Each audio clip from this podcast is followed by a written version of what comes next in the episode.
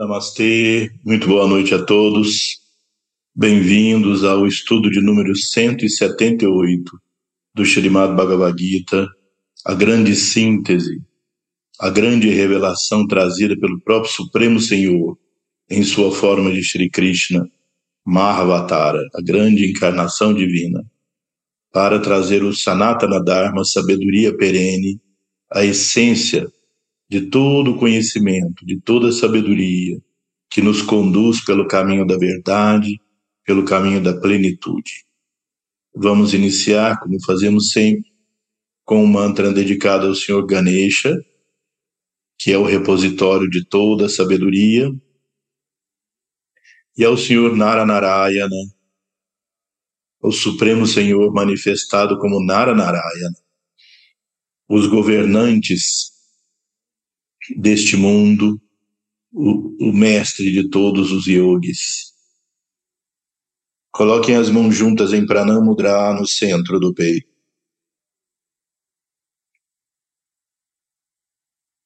Om Ganana Tva Ganapatigum Havamahe Kavim Kavinam Upamashravastamam ज्येष्ठराजं ब्रह्मणा ब्रह्मणस्पत अनशृम्बं नुतिभिसीदसादनम् ॐ श्रीमं महागणपतये नमः। नमस्ते नरदेवाय नमो।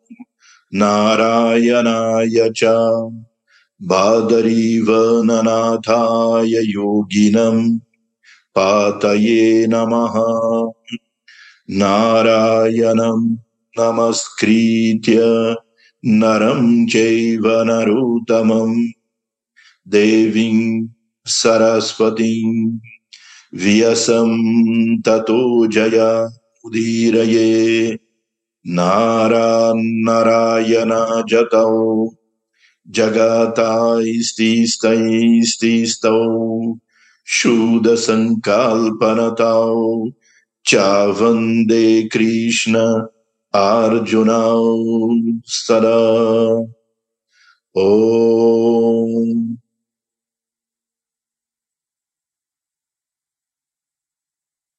Namaste.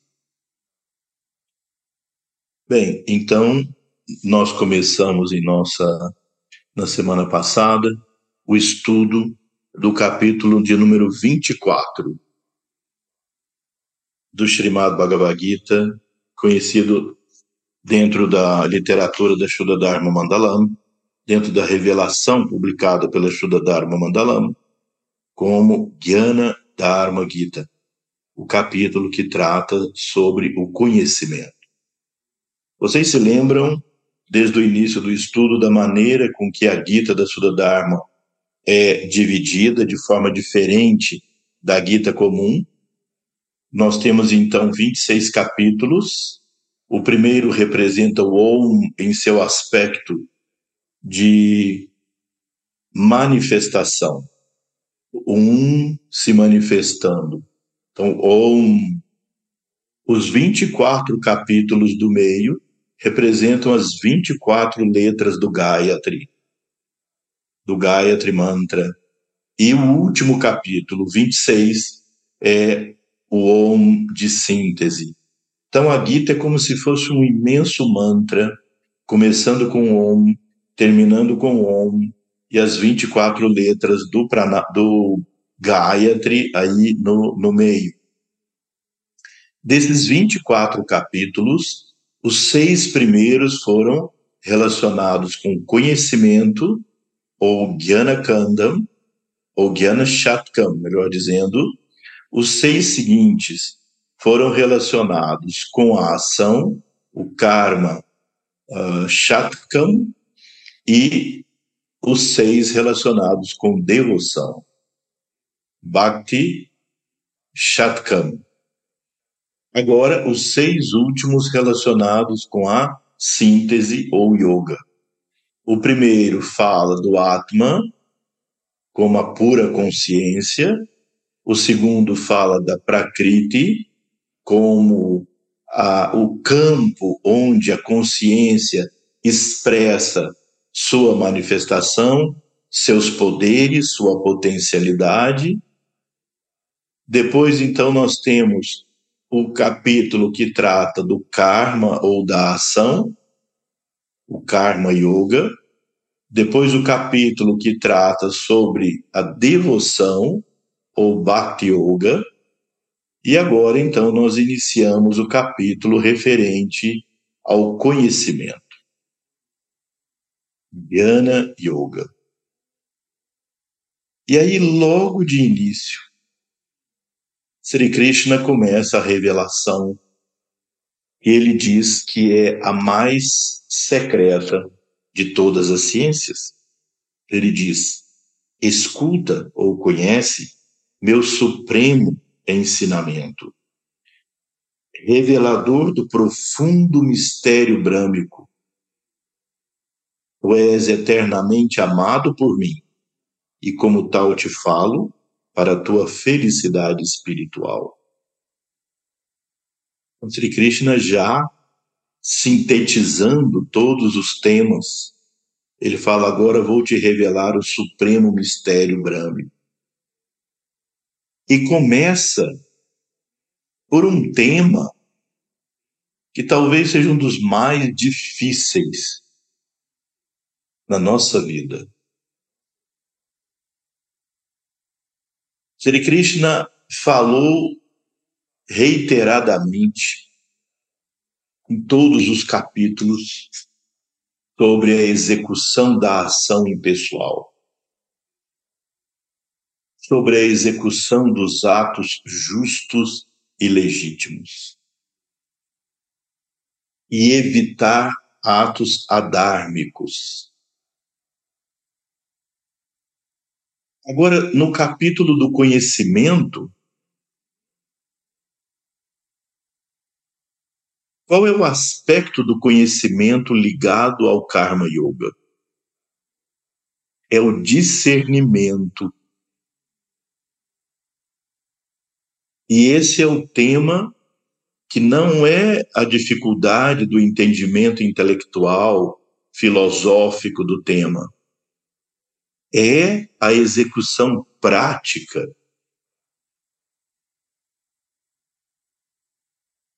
as ações que nós executamos,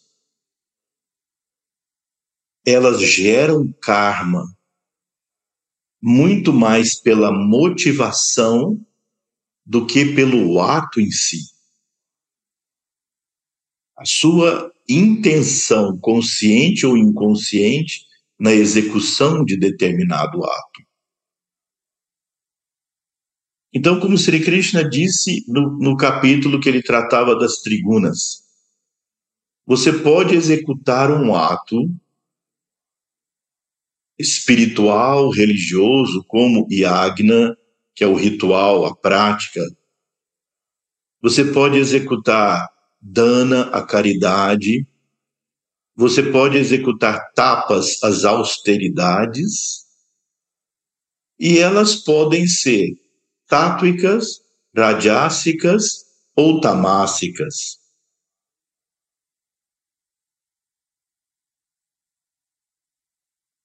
Os Vaishnavas, quando fazem a sua interpretação da Gita, colocam o modo da bondade, sátua, o modo da paixão, rádias, e o modo da ignorância, tamas. É uma forma de traduzir isso. Então, a mesma ação, o mesmo ato religioso, espiritual, o frequentar uma cerimônia, o estar presente e participar de uma prática, o que é que a torna sátrica, rajásica ou tamásica para você? Sri Krishna explica, e isso é o ensinamento dele para nós,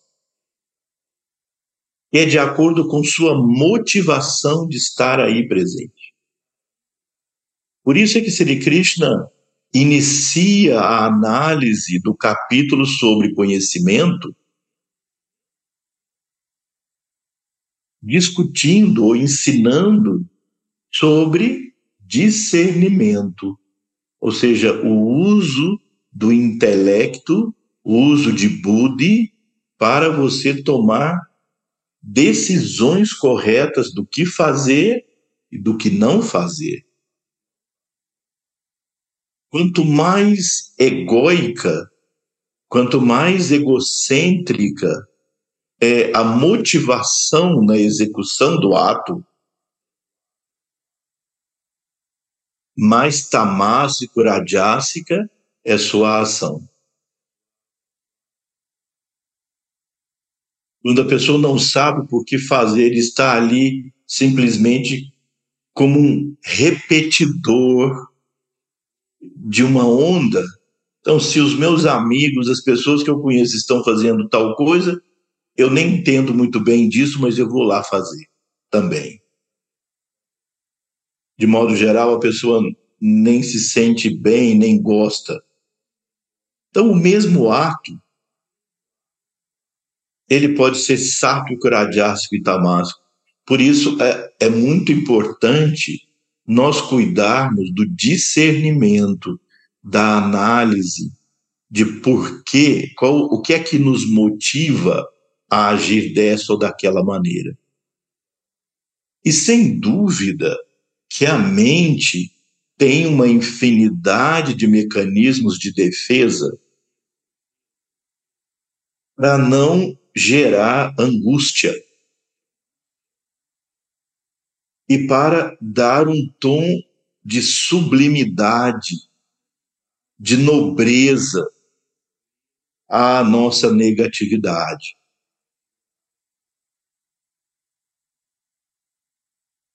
Então, o mesmo ato, por exemplo, digamos, um exemplo que me vem na mente. Quando um dos pais, pai, a mãe, coloca disciplina para o seu filho, o que é que motivou? O que é que motiva? Algumas vezes você vê os pais interessados em fazer alguma coisa, ocupados ou cansados, e o filho demanda algo ou faz algo, derruba alguma coisa, faz algo que gera raiva, que gera um impulso da raiva. E no impulso da raiva, ele diz que está corrigindo, ensinando, disciplinando o filho. Na verdade, é o impulso da raiva que faz com que ele atue daquela maneira. E essa é uma ação, então, radiássica ou tamássica. Se percebe lucidamente, conscientemente, calmamente, claramente, decide por uma ação em favor da educação daquela criança e o faz de maneira lúcida, calma, clara e consciente e apropriada e adequada à situação, isso se torna uma ação sátrica. De fato, é obrigação dos pais, é o dever deles é o dharma dos pais. O não cumprimento desse dharma também é a inação, é vikarma, como nós veremos no, nos próximos versos. E aí a grande questão é como discernir isso. Quando as sociedades estão em períodos de calma, algumas vezes a calma da estagnação.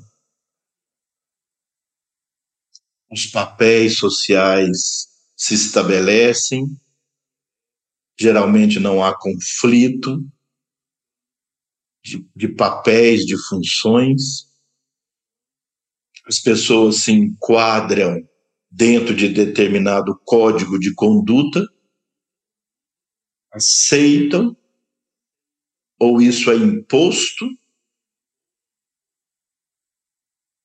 e elas vivem ali cumprindo os códigos de conduta com a ordem, a lei estabelecida momentaneamente por aquele povo naquele lugar. Mas nós passamos por períodos, e esse que nós vivemos hoje é um desses grandes períodos, onde os conceitos éticos, os conceitos de certo e errado, os conceitos de bem e mal, do que deve ser feito e que não deve ser feito, estão em constante ebulição.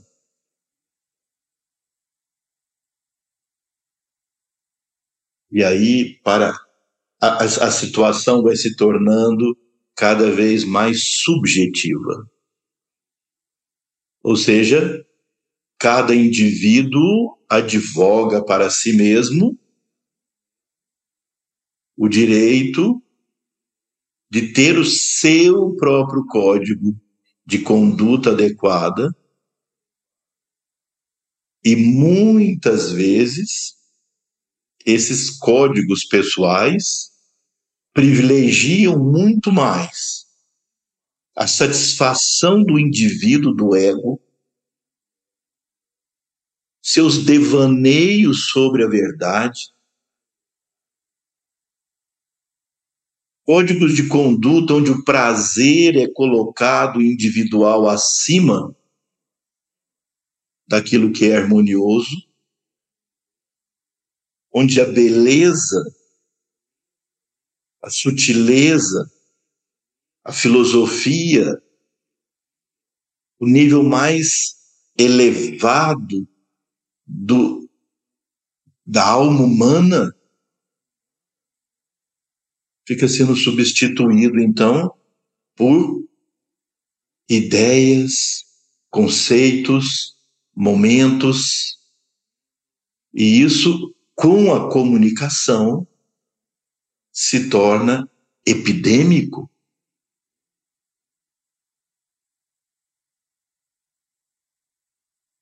Como discernir o eterno do transitório.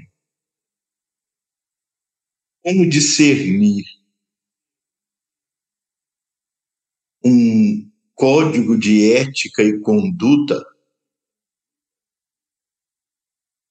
que seja universal, que seja benéfico e se adapte às circunstâncias em que a pessoa vive. E isso então cria muita polêmica. E o mundo hoje é o mundo da polêmica, da polarização. Porque a razão talvez principal é o, é o que me vem, é o que eu percebo, e aquilo que os mestres nos ensinam, é que ao longo do tempo as pessoas vão perdendo a memória da sua natureza divina. E é por isso que os avataras vêm ao mundo. A principal missão dos avataras, das encarnações divinas, é recordar ao ser humano sua natureza divina. Assim dizem os mestres.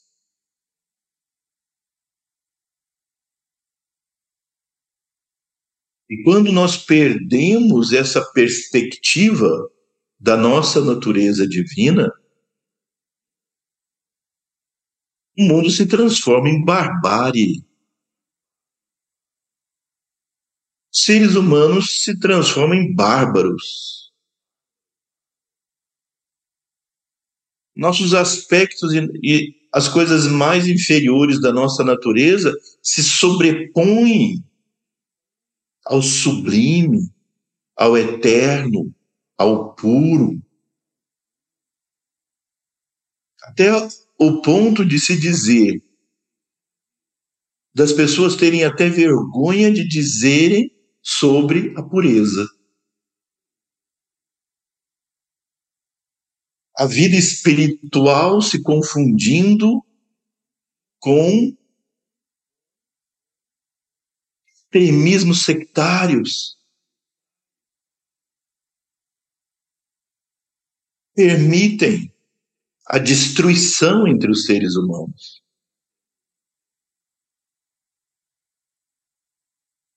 O sentimento de compaixão, de perdão, inexistem passam a não ter valor. Então, por isso, é que Sri Krishna diz aqui no verso 2, que nós já lemos na semana passada, mas que eu vou repetir aqui. O que é a ação? E o que é a não ação? Mesmo os sábios estão confusos sobre isso. Portanto, eu te revelarei o significado de karma por meio de cujo conhecimento poderá ser liberado de sua escravidão. Vamos ver esse verso então em sânscrito.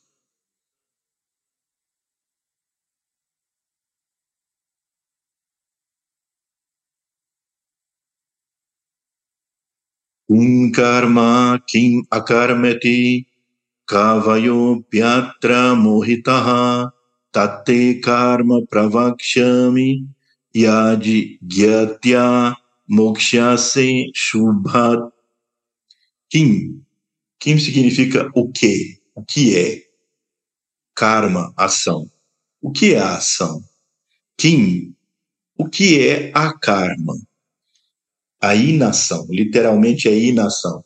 Então a pergunta: o que é karma? O que é a ação? e o que é a karma ou a inação.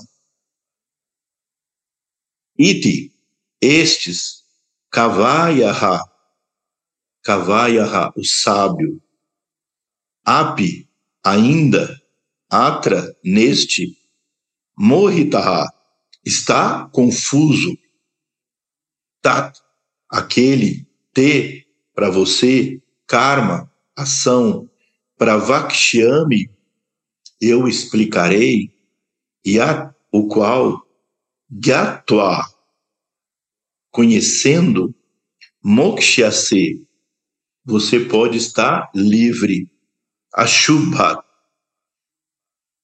daquilo que é inauspicioso, Ashubhat,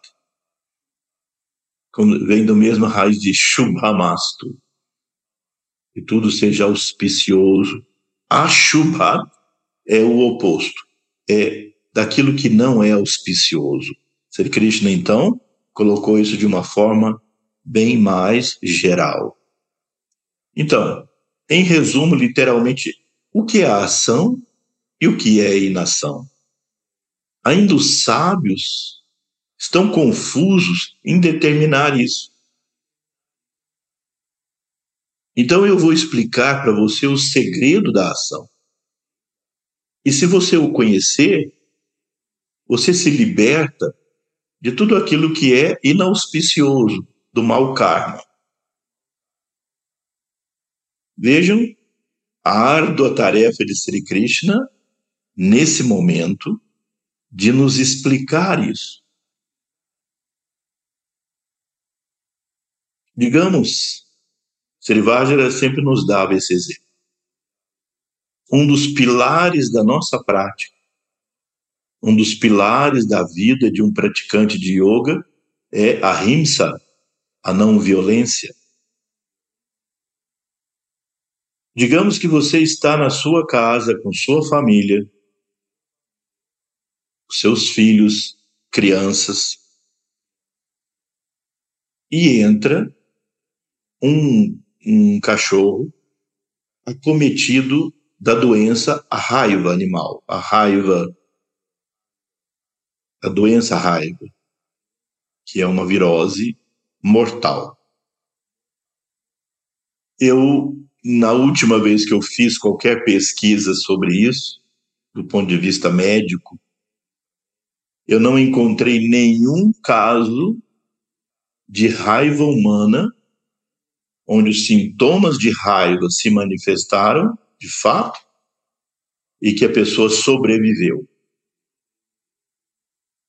Portanto, aquele cachorro entrando na sua casa e vai atacar o seu filho, que é pequeno, indefeso, que não teria capacidade física de superar o cachorro. Você, como pai, como mãe, qual é o seu dharma? Proteger os seus filhos. Então você faria todo o possível para imobilizar esse animal e isso poderia te levar a matá-lo. E aí a gente entra num campo sutil, delicado e pantanoso de se discutir.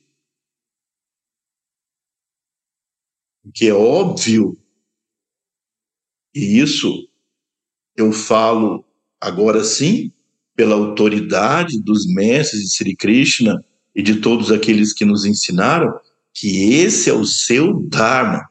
Se você se omitir a isso, você está cometendo um grande erro, um grande malefício, não cumprindo o seu Dharma de proteger o seu filho, a sua família.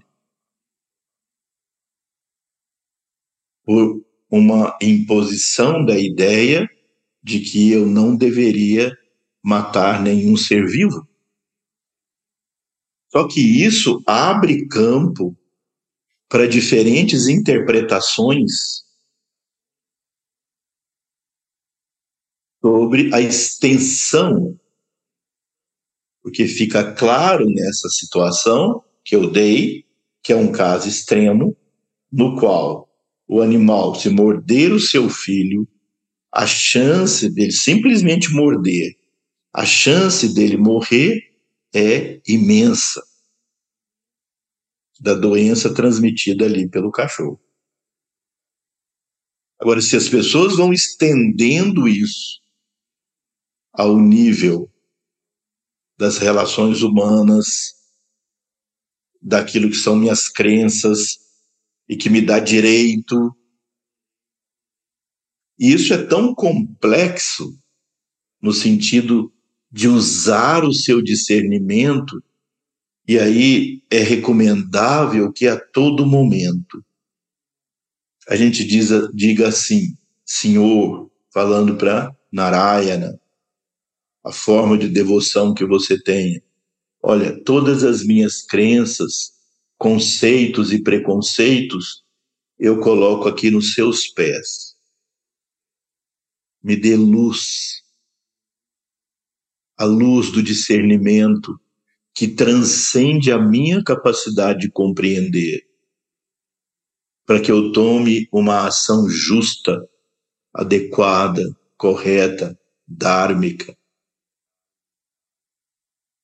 isso nos traz, vou colocar aqui para você, que eu sempre trago algumas cotações assim, algumas falas de alguns textos sagrados. Quero mostrar para vocês. Aqui está. Yamaraja Yama, o deus Yama, é considerado o deus da morte. Então ele é o Yama Raja, o, o rei Yama. O deus celestial da morte declarou: Dharmam tu shakshat bhagavati pranitam na vai vidu rishyau napidevaha. Isso está no Srimad Bhagavatam, aqui tem a localização. Que significa? o que é ação adequada e o que é ação imprópria.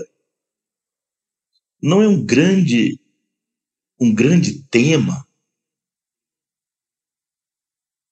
É a ação correta e a ação incorreta? É que é o mesmo espírito do que Sri Krishna colocou aqui. Isso é difícil de determinar mesmo para os grandes rishis e os deuses celestiais. É a mesma afirmação que Sri Krishna faz, está aqui no Bhagavatam, dado pelo Deus da morte.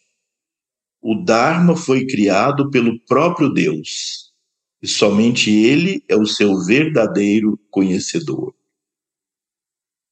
Então nós temos que ter a humildade de reconhecer que nós não temos as verdades. Nós imploramos a graça divina para clarear a nossa percepção. Mas muitas vezes nós temos que tomar decisões na nossa vida impulsionadas pelo que cabe no nosso discernimento naquele momento e tomar decisões próprias. Os mestres não tomam decisões por nós.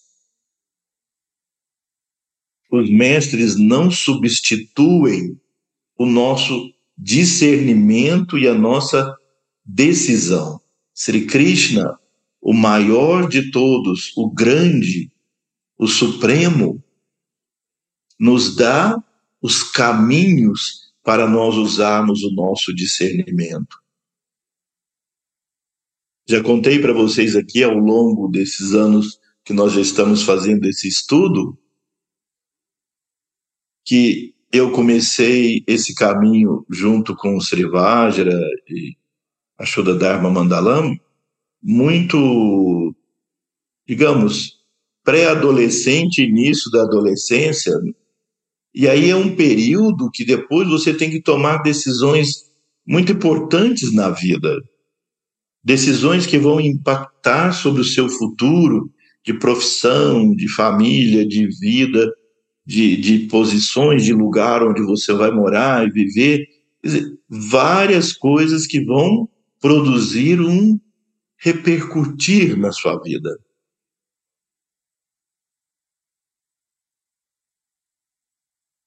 eu decidi fazer medicina como um ato de serviço. Passei em vestibulares, na época era duro vestibular, em, várias, em vários lugares. E aí tive que decidir em que lugar viver. E aí eu fui para o Chile a primeira vez.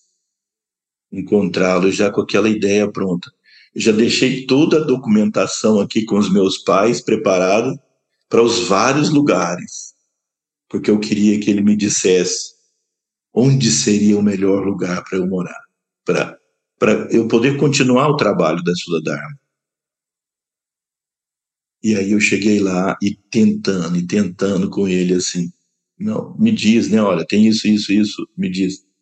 E ele não, não tomou essa decisão por mim. ele me explicou e foi me mostrando a maneira de raciocinar. Como é que você reúne ideias, conceitos, como é que você se conecta com uma consciência maior e busca uma solução.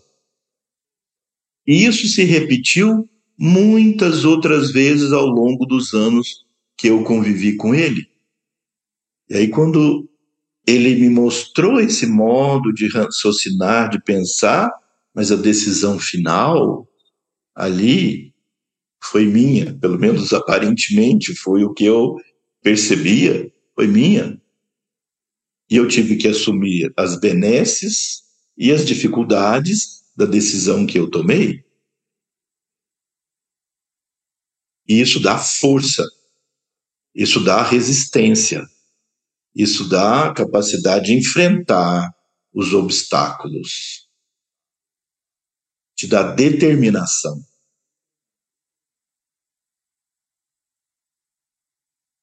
E isso é fundamental para o seu desenvolvimento. essa autonomia interna relacionado com a divindade.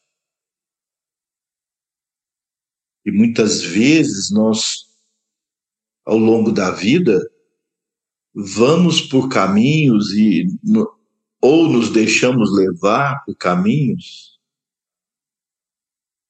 e num determinado momento você percebe, não, isso não foi bom, isso não é adequado. Imediatamente, humildemente, humildemente, porque isso exige humildade em relação ao seu próprio, à sua própria pessoa.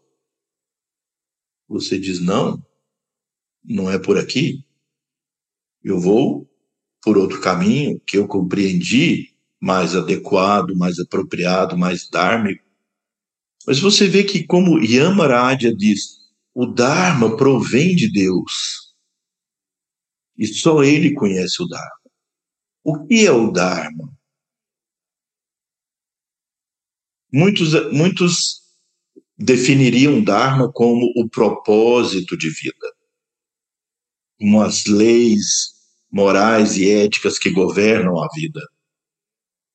Mas Dharma tem um sentido muito mais amplo.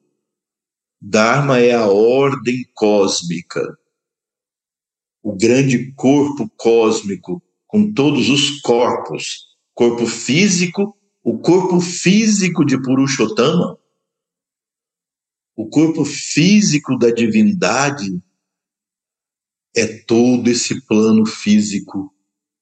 Bilhões de galáxias, bilhões de estrelas, trilhões infinitas estrelas. Espaço de bilhões de anos-luz. São medidas incomensuráveis imensuráveis. Isso tudo é o corpo físico do Supremo. Da mesma maneira, o universo astral é o corpo astral do Supremo.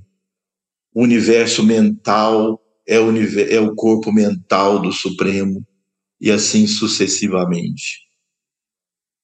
E o Supremo vivifica e mantém tudo isso em uma ordem perfeita e em vida eterna, como diz o nosso Bhavana.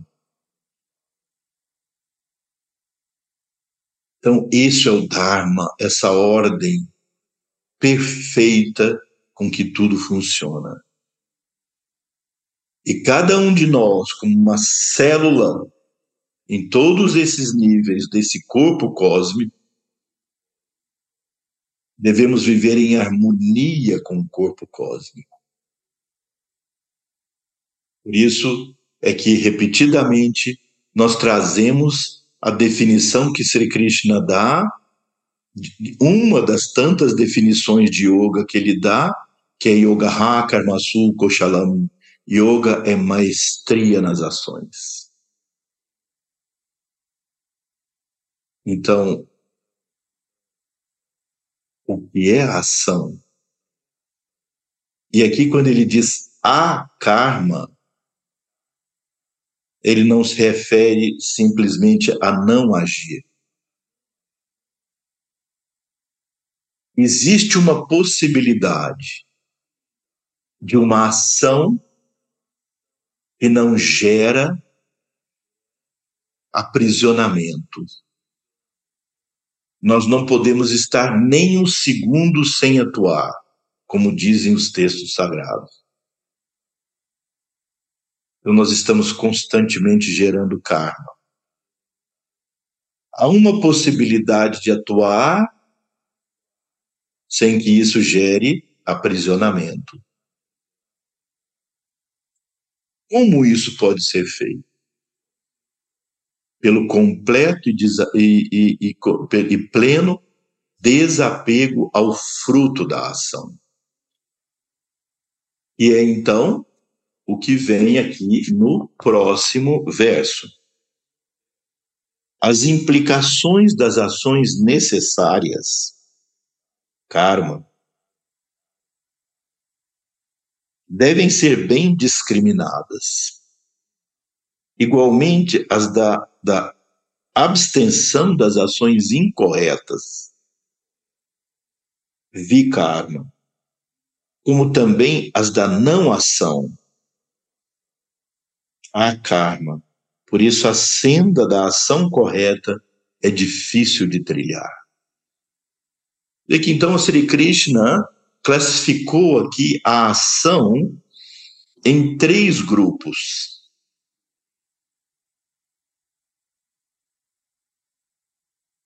Vejam aqui, no Shloka 3, no verso 3, ele classificou a ação em três grupos.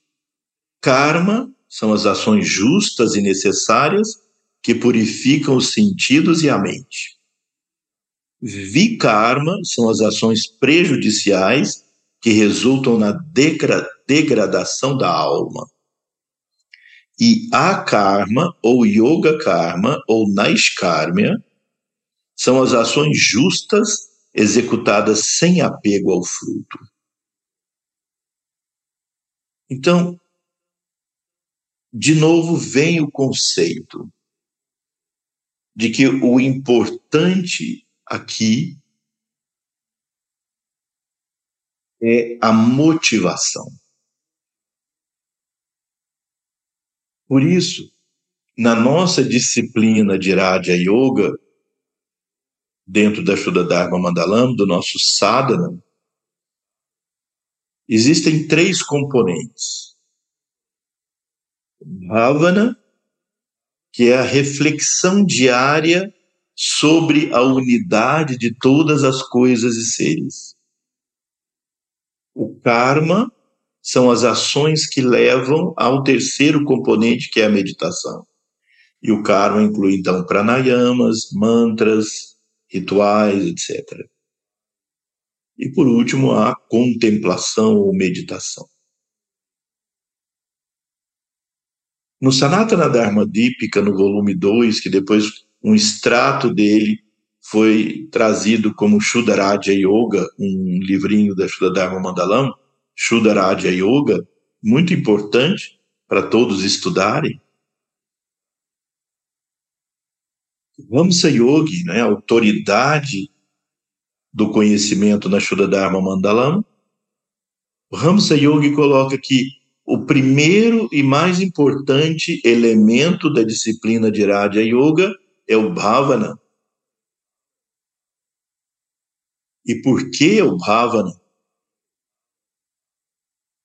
Porque a palavra Bhava são as motivações que te levam a agir, a não agir, ou seja, que levariam ao karma, vikarma ou a karma. Mais do que a ação é a motivação. Então, um dos aspectos fundamentais da nossa prática diária é purificar nossas motivações. De onde vêm nossas motivações impuras? Vem do ego, vem do nosso ego, vem do nosso ankara manas. ávido por experimentar a vida, reagindo com agrado e desagrado. O agrado é aproximação, o desagrado é luta ou fuga. Isso gera violência, isso gera conflito, ou então gera paixões. E assim a nossa vida vai embalada nesse sonho violento, nesse sonho conflitivo, de momentos de alegria e muitos momentos de frustração e, e angústia. Quando essa é a nossa motivação, ou seja, quando o ego é a motivação, os desejos inerentes a ele levam ao sofrimento nosso, da humanidade e do planeta. é destruição. Então, purificar os motivos é desalojar o ego da posição que ele ocupa, de senhor da nossa vida, e colocar no seu lugar nosso verdadeiro Senhor, que é a presença divina em nós. Então, Sri Krishna explica, e os mestres que comentam esse verso explicam, que eu posso executar o karma bom. Eu posso fazer ações boas. Posso fazer coisas benéficas. Posso me preocupar em fazer coisas caridosas, benéficas. Mas mesmo assim elas são motivadas por um eu mais puro, mas ainda assim a base é o ego. O ego purificado. São ações que vão gerar um bom karma, mas me mantém aprisionado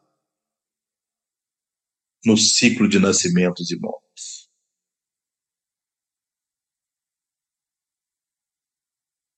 Ou o ego domina minha vida, minhas ações são motivadas pela minha pessoa exclusivamente.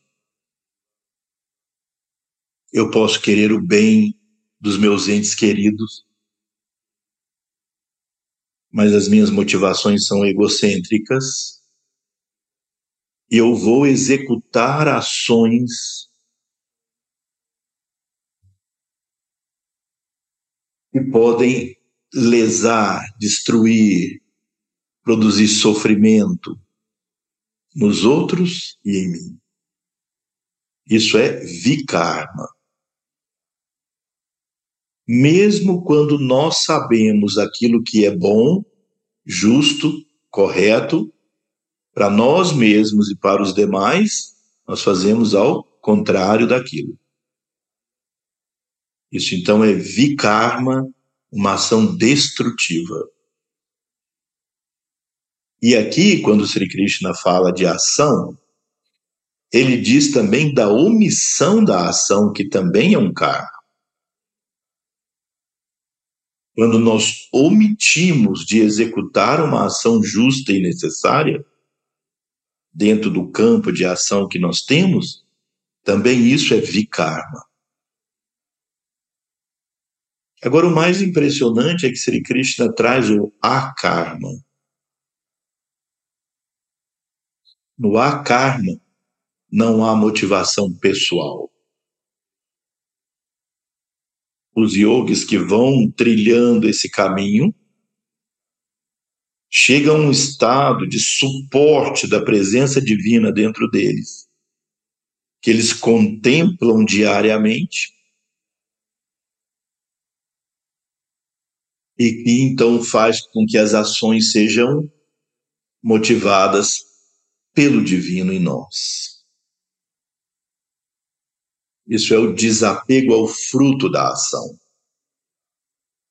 O fruto final da ação, qual é?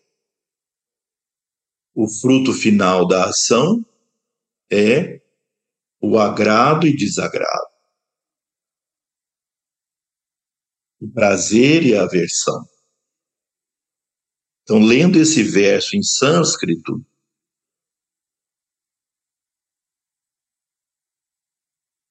Então, lendo esse verso em sânscrito, nós temos.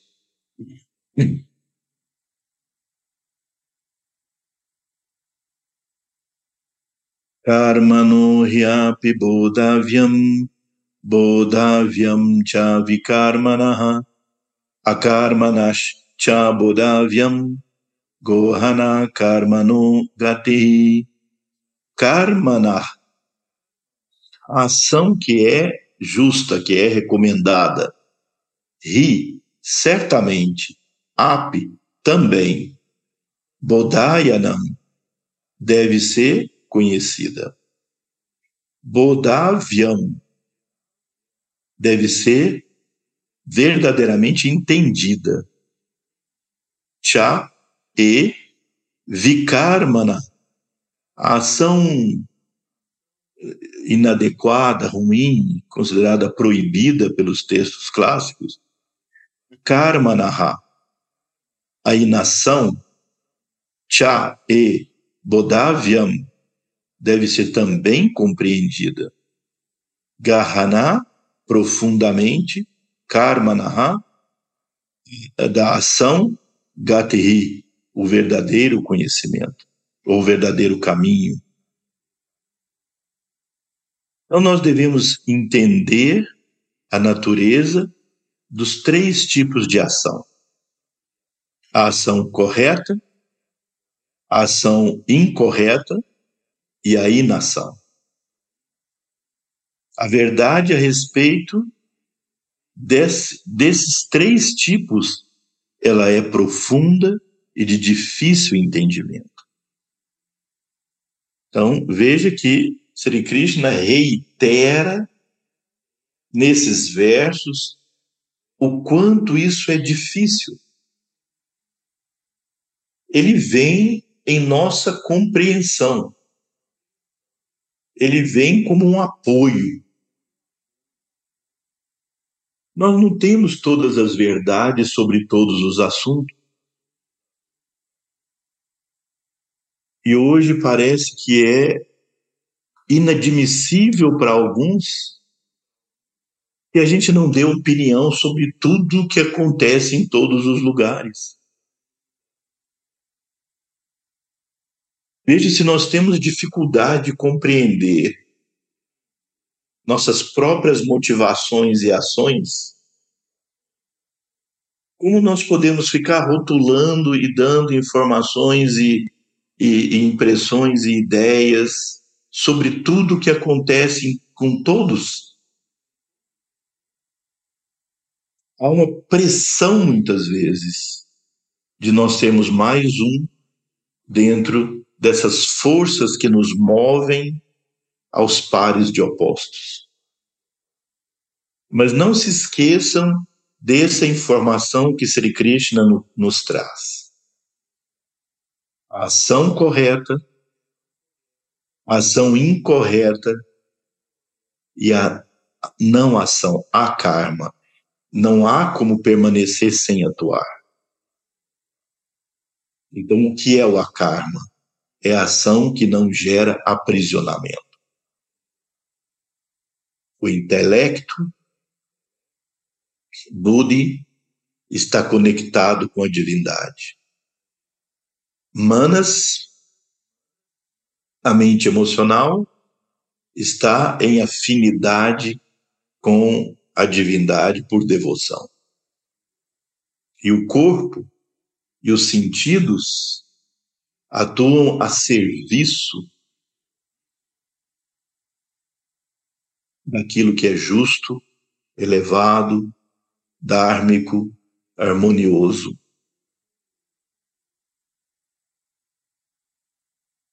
Por isso, na quando nós lemos os textos clássicos como como por exemplo Ramayana, o Mahabharata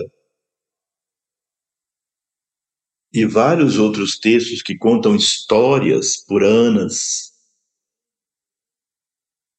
é interessante que na psicologia védica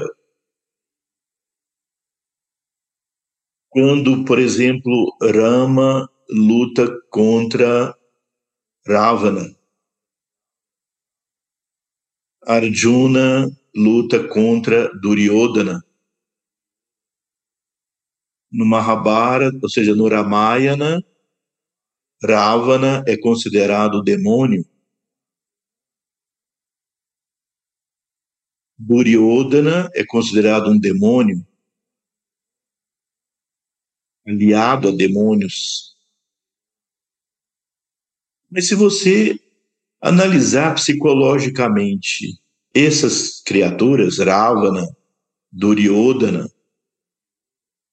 você encontra neles também ótimas qualidades. Como já contei para vocês me despertou depois de anos, quando eu fui à, à Índia alguns anos atrás, uma das tantas vezes, havia um congresso de Ayurveda e eu participava, e vieram alguns representantes de Sri Lanka, que onde Ravana foi rei. E eles contavam maravilhas sobre Ravana, sobre a história, outra história sobre um outro ponto de vista daquela pessoa. Ravana foi um grande médico ayurvédico. Ele, ele era muito querido, mas no momento o ego tomou conta dele, a alma dele não estava purificada das qualidades tamásicas e rajássicas, a ambição veio, a paixão veio, tomou conta e ele, por impulso, raptou Sita e começou a fazer um grande mal. E aí, então, houve a guerra do Ramayana.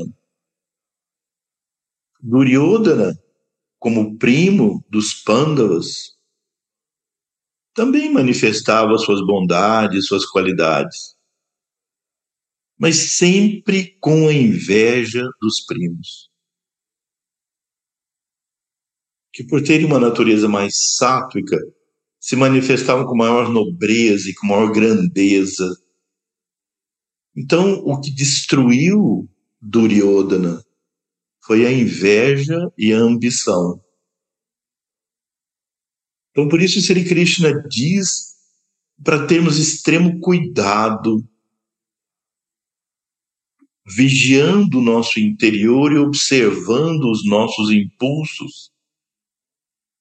Porque na Gita mesmo fala, até o Yukta mais avançado, que é um discípulo de ordem elevada, as tribunas podem fazê-lo cair.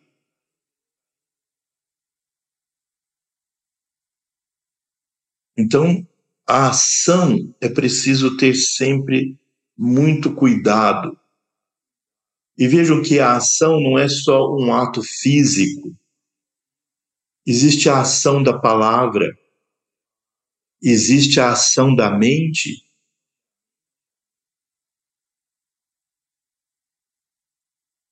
Então, Sri Krishna evolui no estudo desse tema dizendo, agora no verso 5, não, no verso 4, desculpe. O aspirante desligado do fruto da ação, deleitando-se no princípio de vida, livre da trigúnica prakriti, ainda quando envolvido no trabalho, realmente ao executá-lo, não fica atado por ele. Isso é Naiskarmya Siddhi Vamos ver esse verso em sânscrito, e ele é de imensa importância também.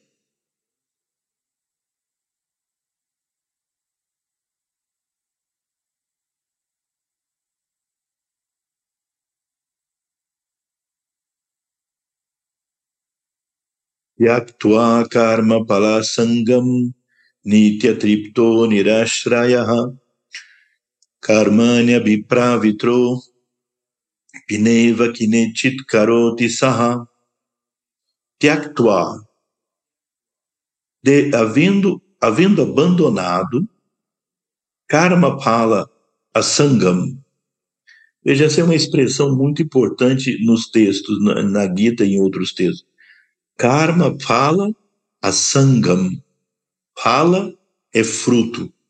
Karma fala o fruto da ação, a sangam. A sangam é o apego, o aprisionamento. O apego ao fruto da ação. Nitya, sempre. Triptaha, satisfeito. Triptaha significa com contentamento interior. Nirash Rayaha, sem dependência. Harmony em atividades. Abhipavitaha, engajado, né? Engajado em atividades. Api, apesar de engajado em atividades, na, não, Eva, certamente, Kinshit, nada, Karoti, faz, Sa, esta pessoa. Ou seja, ele nada faz, ou seja, não gera um karma.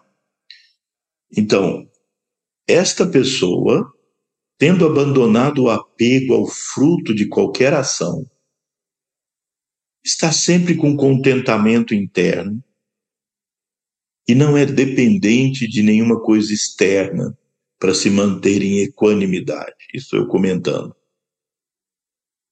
Ainda que engajado em atividades no mundo, ele não faz absolutamente nada em si. Então, esse é o grande tema como nos libertarmos deste aprisionamento, dessa teia que o processo do mundo nos prende, nos ata e nos mantém.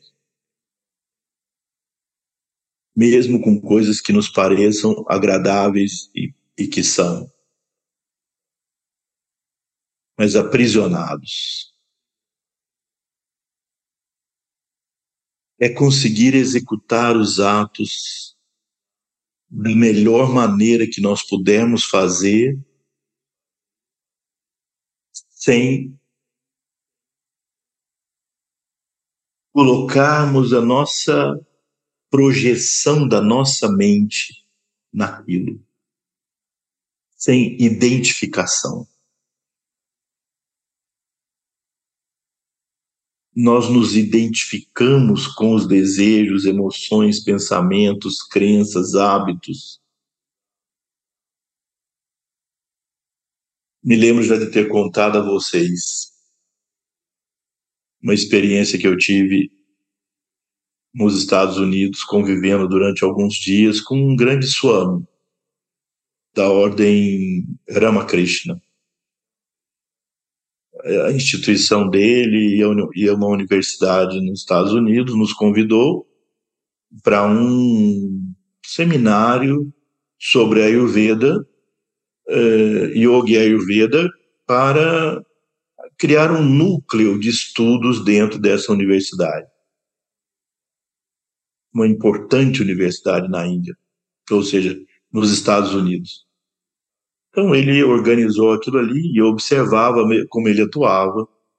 E depois passei uns dias no, no ashram dele até que pude voltar.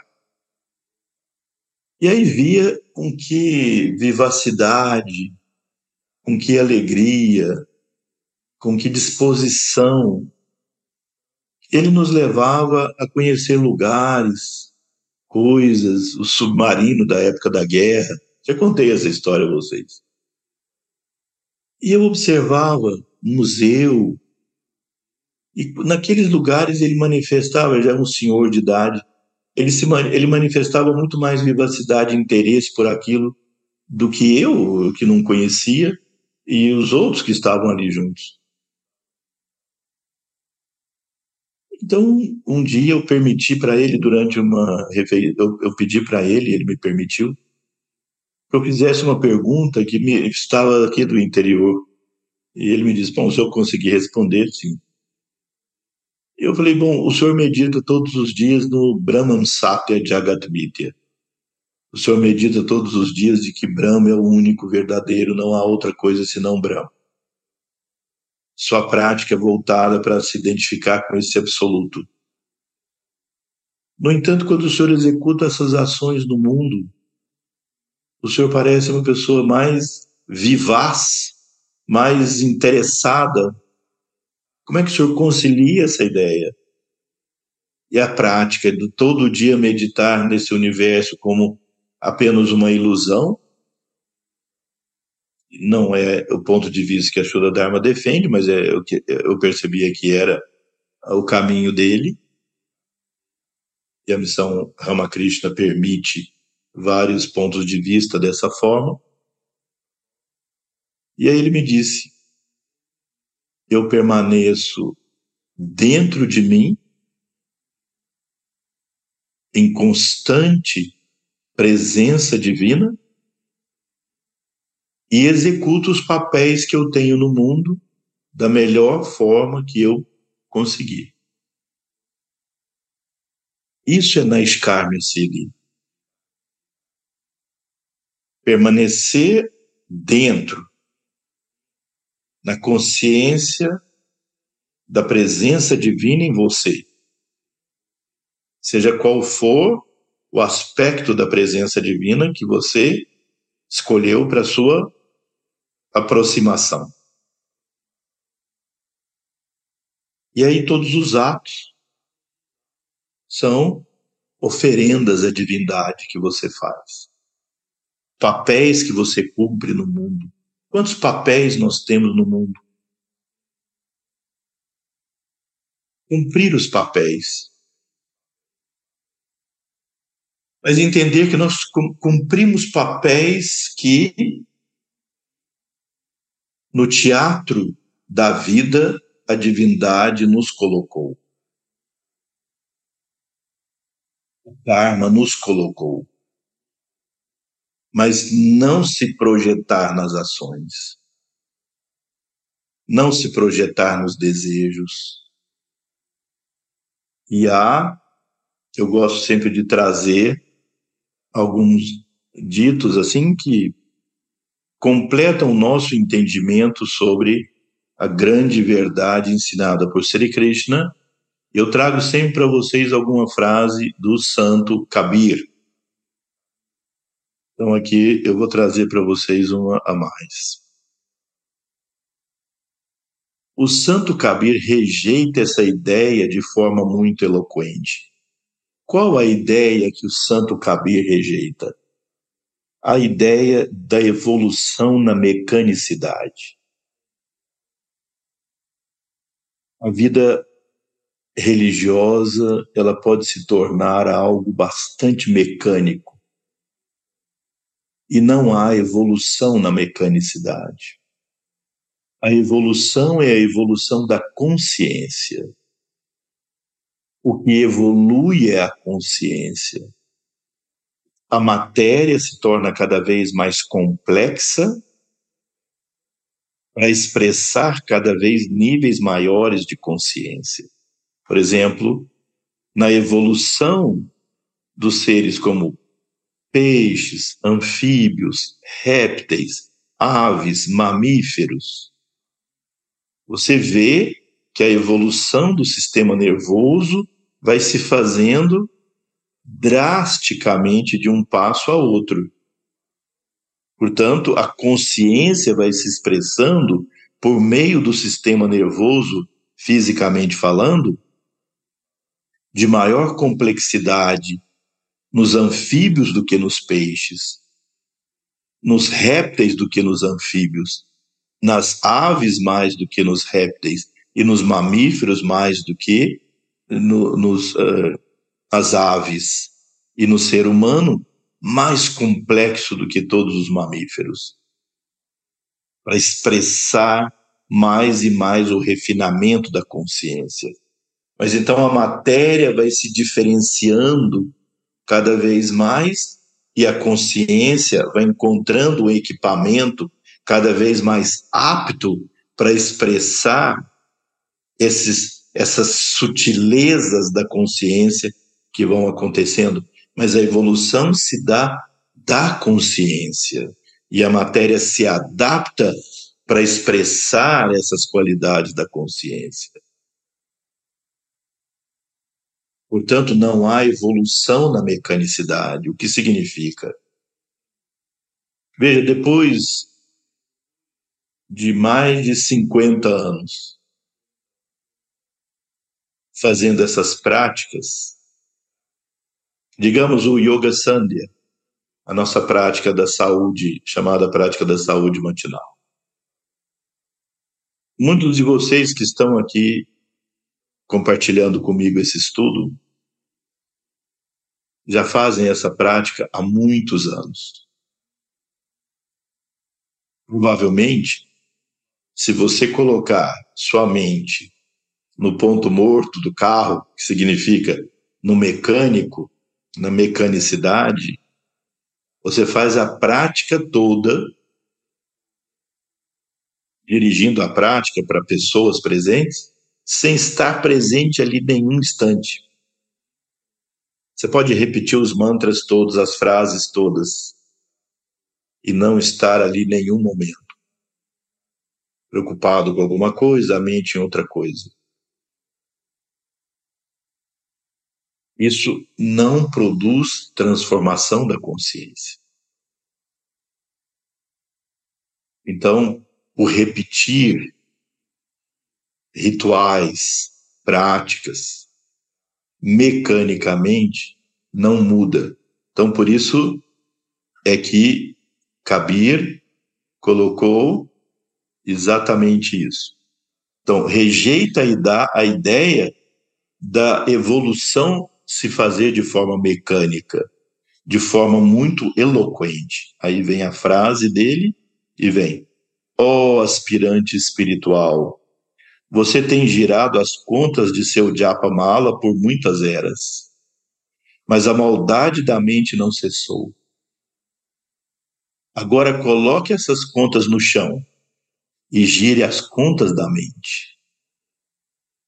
Veja, radical aqui quando fala coloque essas contas, colocar um japa mala no chão é considerado muito degradante.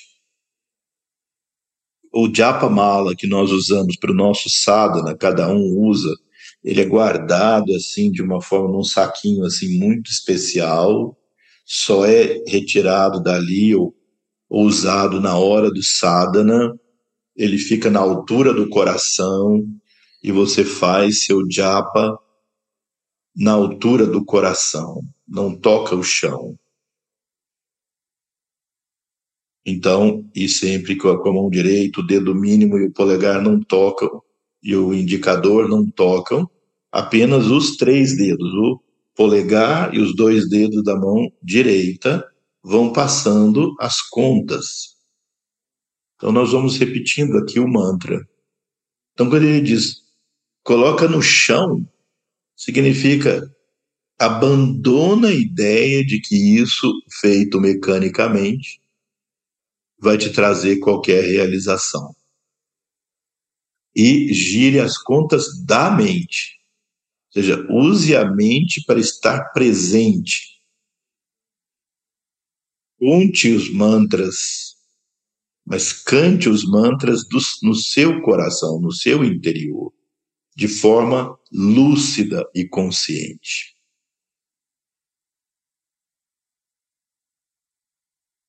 Então, é isso.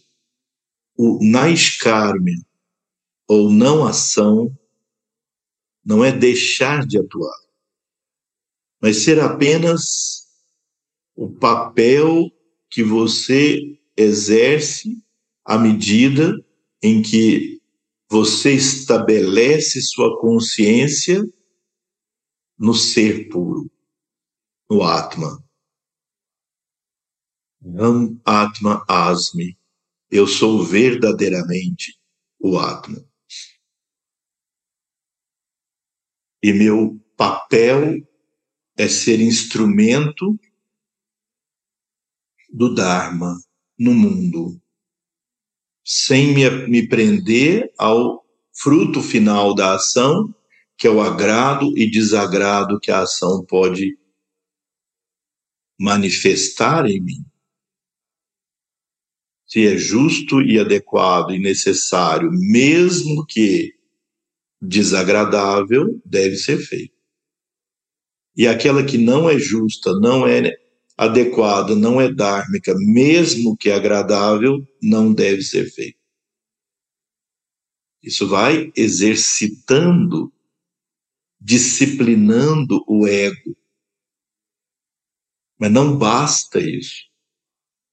É preciso estabelecer sua consciência diariamente na presença divina dentro de você. Na presença divina em tudo e em todos, indistintamente. Não vamos sublimar nossos ódios travestidos de indignação com o erro alheio. Vamos contribuir, gerando harmonia, gerando paz, mostrando caminhos de harmonia, de verdade, de não violência, para realizar um melhor estado nesse planeta. Aí vem ainda o verso 5 que diz: Ó oh, Parantapa, a adoração feita com discernimento sintético é superior à realizada por meio de atos dedicados meramente aos muitos aspectos manifestados da divindade. Ó Parta, toda atividade sintética culmina ou conduz em Atma Gnana, ou entendimento espiritual.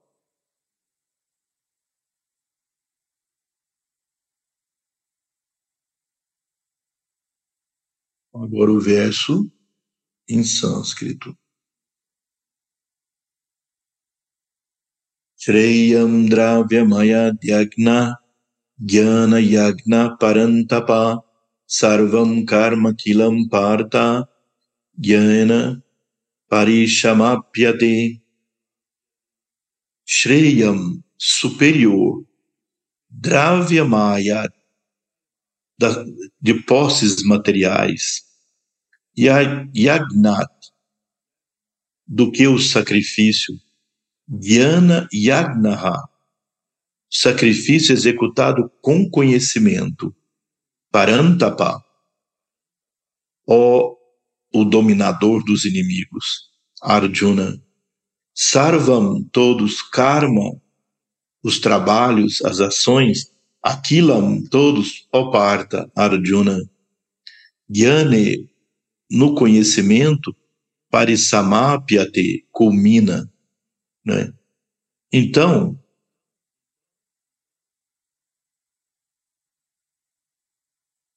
é essa ideia que nós acabamos de comentar.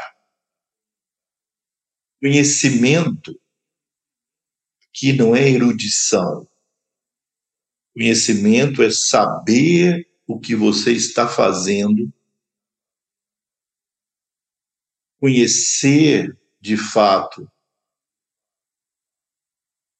o objetivo pelo qual você está fazendo sua prática, não perder de vista a meta, para não se, se perder nos métodos. Veja essa frase que surgiu agora aqui.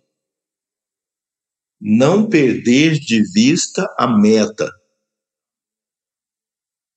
para que você não se perca nos métodos e nos símbolos. Então, muitas vezes as pessoas leem, por exemplo, Sanatana Dharma Dípica, leem um texto da Sudha chamado Uma Organização Esotérica na Índia, onde o Ser Subramania, o Swami Subramaniananda e outros colaboradores naquela época escreveram artigos sobre como as coisas acontecem internamente para um discípulo em treinamento na Shuddha Dharma Mandala. Ele fala de objetos que os mestres dão a eles, falo de vestimentas, etc. E aí a pessoa poderia se perguntar: qual é o objetivo disso? O objetivo disso é fortalecer o poder, a fé, a força para aquele discípulo superar os impedimentos que o caminho apresente para não perder de vista a meta. Mas às vezes o encantamento com esses esses objetos e coisas e fenômenos e um mestre que aparece e comunicações e experiências e vivências e coisas assim que são do caminho e não da meta prendem no encantamento.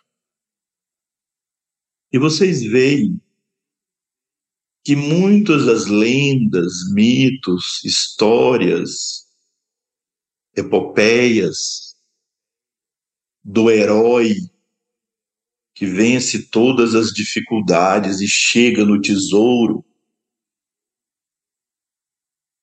liberta a amada. Alguns se perderam no meio do caminho como aquela que olhou para trás e se transformou numa estátua de sal, como aquele que se perdeu na ilusão de um momento ali no caminho.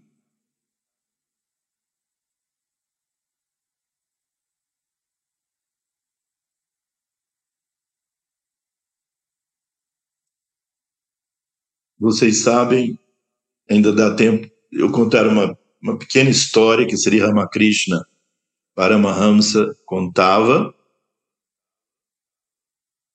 Narada caminhando com o senhor Hari Vishnu por uma floresta.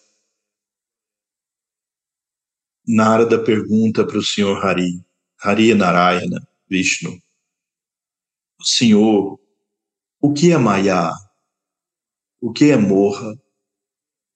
palavra mais adequada, morra. O que é ilusão? Aí o senhor Hari olhou para ele e falou: Eu estou me sentindo cansado, vou me sentar aqui debaixo da árvore, na sombra da árvore, e você poderia ir até ali o rio e buscar um copo d'água para mim. E sem perceber qualquer relação com a pergunta que ele tinha feito, ele pegou então o cantil de água e foi até o rio. Quando ele chegou no rio, tinha uma ponte. Ele olhou do outro lado e viu uma mulher linda, uma moça linda. E ele se apaixonou. Nada do que eu estou dizendo aqui significa que seja coisa ruim. Só a história. Aí ele, encantado com ela, deixou ali o cantil, atravessou a ponte, passou para o outro lado, se encantou com ela e ela com ele, e eles foram para a aldeia onde ela vivia, eles se casaram, tiveram filhos, e um dia teve um acidente de uma tempestade, depois de anos, uma tempestade, e ele tentou levar a esposa e os filhos, e houve um, uma catástrofe geral. E ele, então, passando por aquele mesmo rio, houve essa catástrofe que levou a aldeia toda. Ele passou por cima daquela ponte que há anos atrás ele tinha ido. O clima se acalmou totalmente.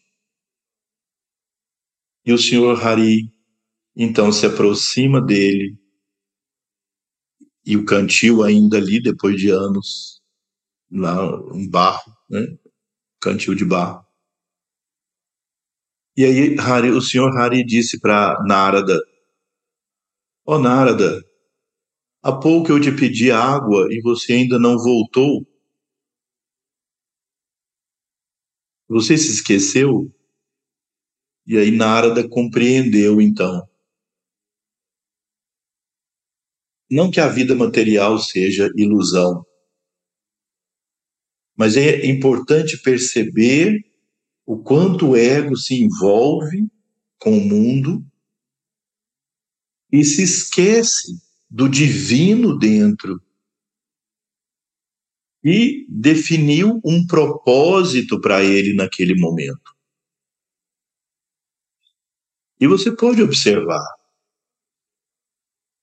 Muitos começam suas práticas ainda na juventude. Depois eles mergulham de tal forma no mundo, esquecem totalmente